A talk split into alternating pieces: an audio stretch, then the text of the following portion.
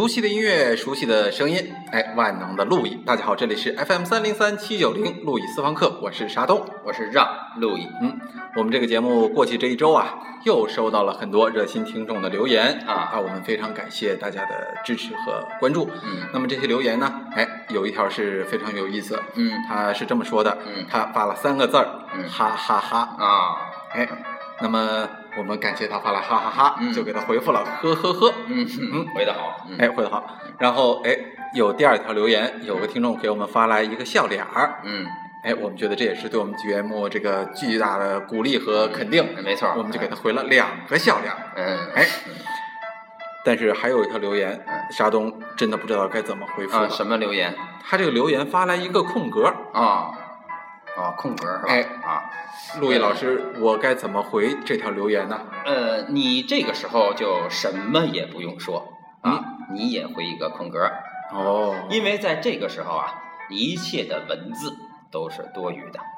哦，哎，这怎么讲呢？呃，嗯，就前这个前前一阵儿啊，前一年还是前两年，我不记得了啊。那么演过一个电影儿，叫做《西游降魔》啊，你有印象吗？就是哎记得记得。有呃文章、舒淇，还有这个黄渤是吧？哎没错演的那个《西游降魔》啊，这个里面呀、这个文章啊，他演的这个唐僧，那么手里拿一开始啊，拿着一本降妖利器，叫《儿歌三百首》。哎，没错，这书好像我我小时候也有。啊，对对对，《哎儿歌三百首》啊。那么呢，呃，他拿这降妖是吧？但是没有用是吧？这个这个这个这个书降妖没有用。后来这个书呢，被喜欢他的这个这个舒淇给撕了。是吧？嗯这个也是咱们大街大街上平时生活里这个男女朋友之间打架经常干的事儿，是吧？对撕书嘛，是吧？对，你喜欢什么书我就撕你什哎。对对对对，哎，撕完了之后呢，哎，这个舒淇啊，又用一个小女生的方式表达爱的方式，她把这个书啊给粘上了。嗯，是吧没错。但是呢，因为他不认识字，所以这本书它是乱粘的，是吧？但是当唐僧遇到危险的时候，是吧？他打开了这本被舒淇乱粘的书以后，发现这本《儿歌三百首》被粘成了《大日如来真经》，是吧？那么他靠着这本《大日如来真经》，就降服了这个孙悟空。哦，哎，这舒淇不认识字儿，怎么还能粘成《大日如来心经》呢？那么这个呢，其实哎，那么很多观众看到这儿是吧，就觉得哎呦，舒淇真是一个就是纯洁的姑娘是吧？是这种纯洁，是这种爱啊，拯救了他们的命运啊。这里就是说这个哎，西天的路途路途中啊，是吧？追求真理啊是要有爱的，但是呢，殊不知就这个沾书的这个重点呀、其实恰恰不在于舒淇的爱。是吧？也不在于是舒淇，而是在于不认识字这件事儿，就是在于没有字这件事儿，是吧？那这？那这么说，舒淇不认识字儿，在这儿是个好事儿了。当然是好事儿。啊那么这个里面恰恰就说明了一个禅宗的佛教的一个原理。啊，怎么讲？呃，什么原理呢？那么就是咱们记不记得，在咱们这个大家都耳熟能详的啊中国古典名著《西游记》啊，啊《西游记》最后取经的时候有这么一个故事啊。什么故事？这个故事呢，就是说这个唐僧师徒四人来到了西天，是吧？那么历经了九九八十一难，最后这个去取来了经。结果拿完这个经以后啊，退到居住的地方一看呢、这个经里面啊没有字，是吧？后来这个时候孙悟空就急了，说啊，我们历尽千辛万险，我们就是来拿这堆白纸的吗？不行，就回去找那个，哎，这个经童也好，就是给他们经的这些人哈、说，哎，那你得给我们这个有字的经，是吧？你不能骗我们。然后这个这个经童就说，那好啊，你要想要这个有字的经，你拿钱来啊，是吧？但是师徒四人一路上没有钱最值钱的啊，身上最值钱的就是当年太宗皇帝给唐三藏用的化缘的这个紫金钵盂，是吧？于是唐僧就拿这个紫金钵盂当做钱财打点的这个经筒，啊于是他们就拿到了这个有字的，哎，大成佛法三藏，荣归大唐了。哎，看来这个官场腐败啊，啊，是从如来这就开始了，对吧？因为我记得看电视剧，嗯就是这些书童管这个唐僧他们要钱财的时候，嗯嗯。其实这个事儿如来都同意了，嗯，而且还是如来说的，你就得给他钱，嗯，为什么呀？其实啊，这个咱们今天呀、包括看电视剧也好哈，小人书也好，各种影视剧，当看到这个环节的时候，很多的观众都觉得这个不理解，哎啊、其实理解啊，就是按用今天的视角理解，嗯。因为大家都觉得这是在讽、啊。讽刺贪污腐败，这对对无所不在，是吧？尤其是吴承恩所处的那个明朝，是吧？嗯当时官场非常的黑暗，所以吴承恩呢，为了这个，由于有一腔热血没处撒，是吧？所以他为了讽刺官场的黑暗，于是就写下了这个在西天也有腐败的故事。没对吧错没错，可是，就这个事儿，咱们还原到吴承恩那儿去嗯啊，在明代佛教的这个领域里面，是吧？就中国自宋代以来，在整个佛教的这个世界中最盛行的一个思想就是禅宗啊。我们不能否认吴承恩有讽刺西天的成分，但是如果从禅宗的角度来讲，却有一个解释比这个讽刺的结论更好。哦，什么解释？西天的这个取经的故事里，为什么没有字？因为真经就该没有字，是吧？只有没有字的经，才是真正的无字真经。所以唐僧历经九九八十一难到西天，西天的人一定给他的是什么呢？是这个真正的最好的经。而唐僧不想要这个最好的经，他想要有字的经，是吧？那么这个经文一旦有了字，就有了形；一旦有了形，就有了价，啊，就有了这个钱，是吧？所以你要想要这个有形的经，那好，拿钱来吧，是吧？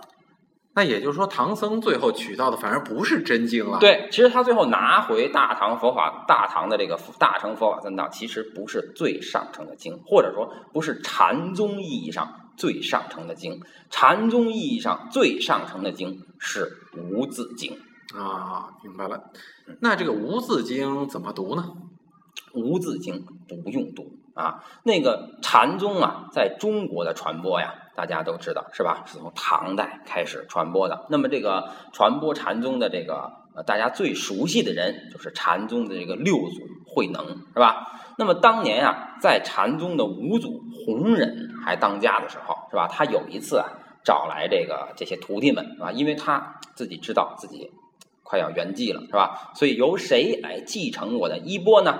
于是他让他的徒弟们呀写诗啊，在墙上写诗。他给出了一个题，叫“菩提”二字，是吧？大家对着这个菩提写诗。这个时候，他这些徒弟之中啊，有一个最有才华的、学习最认真的徒弟，叫神秀，是吧？这神秀啊，写了这么一首诗，叫“身为菩提树，心如明镜台，时时勤拂拭，无时惹尘埃。就是什么是菩提树啊？就什么是大千世界啊？就是我，我这个身体就是菩提树，我的心就是那个明镜台，是吧？就是反映世界的镜子。我时时刻刻都要对它进行擦拭，不要污染了我的心。那么这是一个非常虔诚的修行佛法的人。没错啊，这个就是弘忍，是吧？那么，哎，好，这个就就就过去了，是吧？这一天就过去了。晚上的时候，那么厨房啊有一个烧火做饭的小和尚啊，这个小和尚就跟舒淇差不多，是吧？很天真，不认识几个字啊，就是只认识极少的字，是吧？那么他呢，基本上能辨认出这个神秀写的那个字是什么意思。然后他看了看，觉得不好，于是在旁边又提了一首诗。这首诗就是我们非常熟悉的那首诗，叫“菩提本无树，明镜亦非台，本来无一物，何处惹尘埃”，是吧？这个，那么第二天，这个，这个，这个，这个，这个谁啊？五祖弘忍是吧？看见了这个慧能写的这首诗以后，就觉得哦。这个境界才是我所要的境界，是吧？因为世界上本来什么事儿都没有，你又谈得上什么尘埃呢？是吧？那么这就是一个心里压根儿就没有邪念的人，是吧？写出来的东西。于是呢，这个呃，这个弘忍啊，在这两首诗的下面就又提了第三首诗，是吧？这个第三首诗是这样的，他说啊：“有情来下种，因地果还生，无情亦无种，无性亦无生。”是吧？这个说的是什么意思呢？就是说，我们之所以有生命啊，是吧？我们今天的人大千世界之所以有生命，为什么呢？都是因为我们在六道轮回的时候啊，天上我们在轮回中动了一个情，动了一个念头，是吧？当动了这个念头的时候呢，你这个父母啊，在做爱性交的时候啊。你就嘣儿一下，你这个念头就钻到这个精子里来了，是吧？所以你就生到了这个世界上，你就成为了人，是吧？但是如果你不动这个念头，没有这个情，你也就没有这个种，你没有这个性，你也就不会有这一生，所以就什么就都没有了，你就进入到了一个涅槃境界。所以这个，那么这个弘忍在这件事儿之后，就决定要把衣钵传给了慧能，所以慧能。他在这个整个这个这个这个禅宗的这个传播里，就起到了一个重要的作用。所以咱们整个后来哈，大部分文人所信仰的那个禅宗文化，都是从慧能的这个宗派中去传出去的，是吧？所以慧能在他的观点里体现了一个重要的概念是什么呢？就是无啊，无什么东西呢？就是什么都世界什么都可以没有，对吧？但是最重要的需要没有的东西是无我，所以在这个慧能的这个诗里面体现的最重要的一个概念就是没有我，因为菩提树也好，明镜台也好，是吧？都没有。世间之所以什么都没有，就是因为我这个概念是没有的，是吧？没有我。所以说，这个思想就非常深刻的影响到了后来的中国美学的价值观，是吧？比如说我们熟悉的啊，这个民国的时候，大家都首屈一指的大学者啊，王国维，是吧？王国维呢，就提出了这么一个概念，叫做有我之境和无我之境，是吧？什么叫有我之境呢？就是以我观物啊，用我的眼光、我的情感去看待这个世界。比如说，他说。啊，这个，这个，这个，这个，呃，泪眼观花，花不语，是吧？落红飞过秋千去，啊，那么像像就就其实这就是咱们所说的那个黛玉葬花的这个境界，是吧？那黛玉葬花为什么这个花又死了又哭啊？因为黛玉从自己的视角去看这个世界，没错，是吧？啊，所以呢，这个花里面是有它的存在的，也就是有我，对吧？那么，王国维紧接着又提出了说，诗歌呀，更高的一个层次叫做无我之境，是吧？什么叫无我之境呢？那么就像王维啊说的这样，哎，寒波潺潺起，百鸟悠悠下，是吧？像陶渊明说的那样，采菊东篱下，悠然见南山，是吧？大漠孤烟直，长河落日圆。那么你在说这些事情的时候，你没有把你自己放到这个。情和境中去，是吧？你是在以物观物，用大自然的眼光看大自然，所以你心里就什么都没有。因此，这就是一个无我之境。因此，这个有我之境和无我之境的背后，就暗藏着这个禅宗的没有我的这么一个。观点在这儿是吧？哎，这是不是也是你看我们看西方的这个美术作品，很多人物画，嗯，相反中国很多山水画啊，对，可以这么理解，你这么理解非常好啊，是吧？从这个点出来啊，因为没有我，哪儿出来的人呢？没错，对不对？哎，但是这种无我之境，对我们刚才听了好像确实比很深奥，但是它究竟好在哪儿呢？呃，为什么无我就好，是吧？对，因为无我恰恰是佛家要追求的一个目的，是吧？对，它的终极目的就是这个。大家想一想啊，大家都了解佛教是怎么创立的，是由释迦摩尼创立的，对吧？对。那么释迦摩尼是个什么人，是吧？释迦摩尼是一位王子，他爸爸是一个很强大的国王，叫净饭王。是吧？最后生也是期盼了很久，终于生了这么个儿子乔达摩悉达多，是吧？那么对这个儿子爱护备至，是吧？就是不想让这个儿子出家，因为他想让这个儿子成为他的继承人，是吧？所以给这个儿子修了世界上最好的宫殿，春宫、夏宫、秋宫、冬宫，把天下的美女都找去，是吧？给这个。给这个给这个释迦摩尼啊，去服侍他，是吧？所以释迦摩尼这个一生，就就是他这个男女之事啊，是吧？前半生就没闲着过，是吧？所以他对这个这些东西啊，都是尝遍了世间的各种享乐。但是他为什么最后还要出家呢？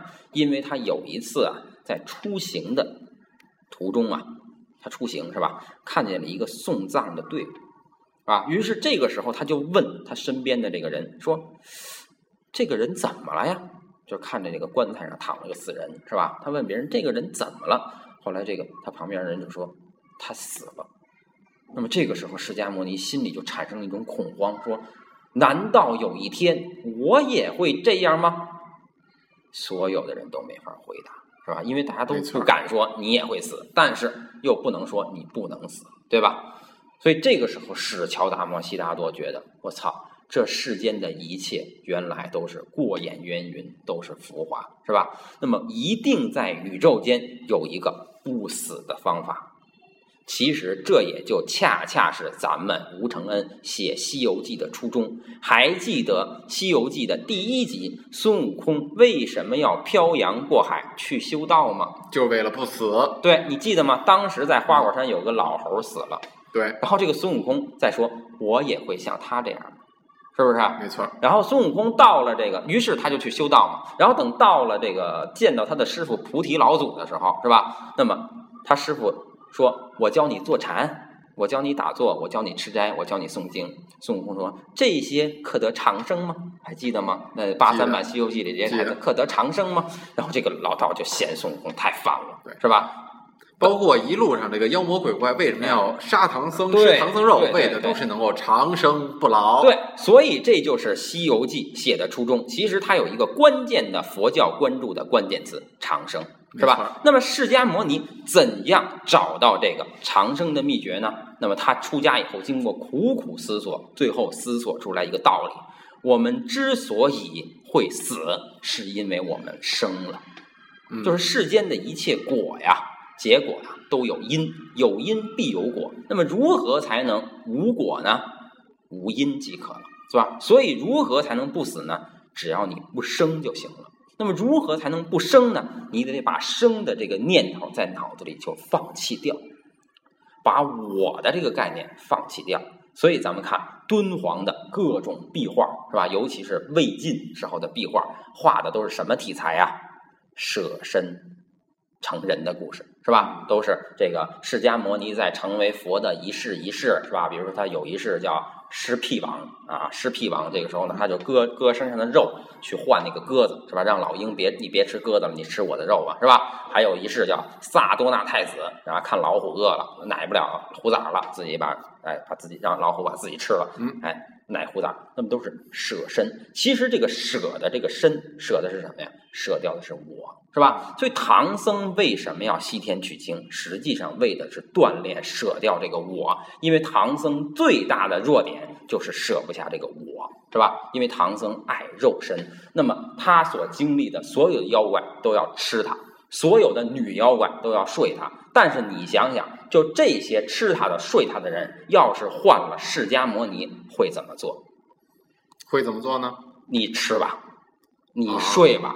反正这身体它跟我没什么关系，对，跟我没什么关系。但唐僧其实就挺怕死的，对，所以唐僧心中有我。那么他取经历经九九八十一难，最后他要达到的什么？如果他能没我，他就成佛了。但是他最后到了西天，他还是有我，他还是回到了大唐去传经。所以说呢，那么这就是《西游记》讲的一个唐僧的故事。其实唐僧是个。怎么说呢？从某种意义上来说啊，也可以说是一个悲剧的故事，是吧？个其实是个失败者，对，其实还是失败。但是呢，他的所传经的这个行为，对整个社会还是造福万民。但是就是说，但是他自己呢，就是没有因此而成为这个，就是真正意义上的佛啊。没错，你要想成为真正意义上的佛，还得一世一世的接着修，是吧？哎，那么由此呢，咱们就了解到一个道理，就是真正的佛教的最高境界，就是把我给抛弃掉，对吧？没错。那么如何才能抛弃掉我呢？如何抛弃呢？是吧？大家发现，在唐代的这个敦煌啊，是吧？还有这个各种这个佛教的壁画里面，会经常看到这样一个题材。这个题材画家们都特别爱画。这个题材叫维摩变。哦，维摩变，他画的就是这个维摩诘的故事，嗯，是吧？这故事说的什么？哎，维摩诘这个人呢，大家听着都特别耳熟，因为什么呀？因为王维呀给自己的那个字是吧，就是摩诘啊，摩羯啊。那么就是哎，那那哎哎，这跟那个十二星座的摩羯座是一回事儿？哎，应该有点关系是吧？啊，为什么关系啊？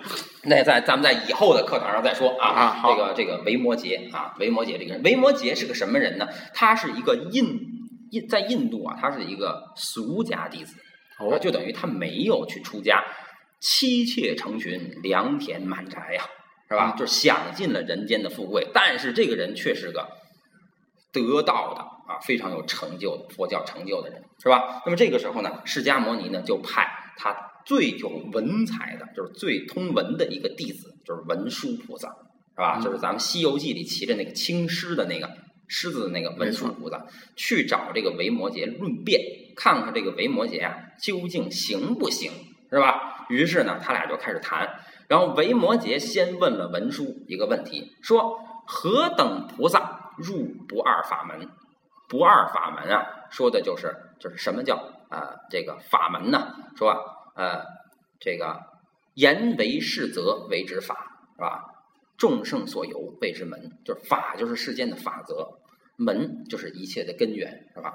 一道通天。”故曰不二，不二就是唯一的真理，是吧？一不二法门就是唯一的真理的意思，是吧？然后维摩诘问文殊：何等菩萨入不二法门？就是如何才能达到唯一的真理呢？哎，这个时候文殊菩萨回答是吧？他说：无言无说，无事无实，离诸问答，是为不二法门。嗯，说的什么意思呢？就是我不言说啊，就是我像你说的似的。你说，哎，这个人回的我是空格，我该怎么回答？我不回答，不言说，是吧？哎，不暗示，无事无实，你也不需要知道，我也不需要给你显示，因为禅宗的这个这个根本就是直指人心，见性成佛，没错，不需要任何文字，咱们直接沟通啊，无事无实，离诸问答，当然也就不存在问答了，是吧？只要这样，你就能把这个我给抛掉了，是吧？所以这样的菩萨能入不二法门。哎，这个文书的回答特别像从前沙东我一领导，哎，对吧？当时我问领导说，哎，我们在工作上跟工作伙伴之间遇上了问题，这个对方老问一些我答不上来的问题。当时主任说，你只用你就当别人以后再问你答不上来的问题之后，你该怎么回答呢？你只要笑而不答，对，对方会觉得你特别牛逼。对，因为这就是中国文化里的智慧，对吧？但是文殊这个回答是不是最高级的回答呢？是不是呢？那么咱们回头看看维摩诘怎么办，是吧？那么文殊回答完之后，他又反问维摩诘，是吧？说何等菩萨入不二法门？这个时候维摩诘就笑而不语。哎呦，是吧？那么这个领导回答一样啊？对。那么这个时候，这个。文殊就说：“善哉善哉，无有语言文字，是为真不二法。”哎呦，是吧？所以就是说，在禅宗里面啊，传佛的最高境界就是没有文字啊。所以，那么面对今在今天的这个节目回过来，是吧？那么面对这样一条这个信息留言，那么我们最终的回答就是无有语言文字，这就是。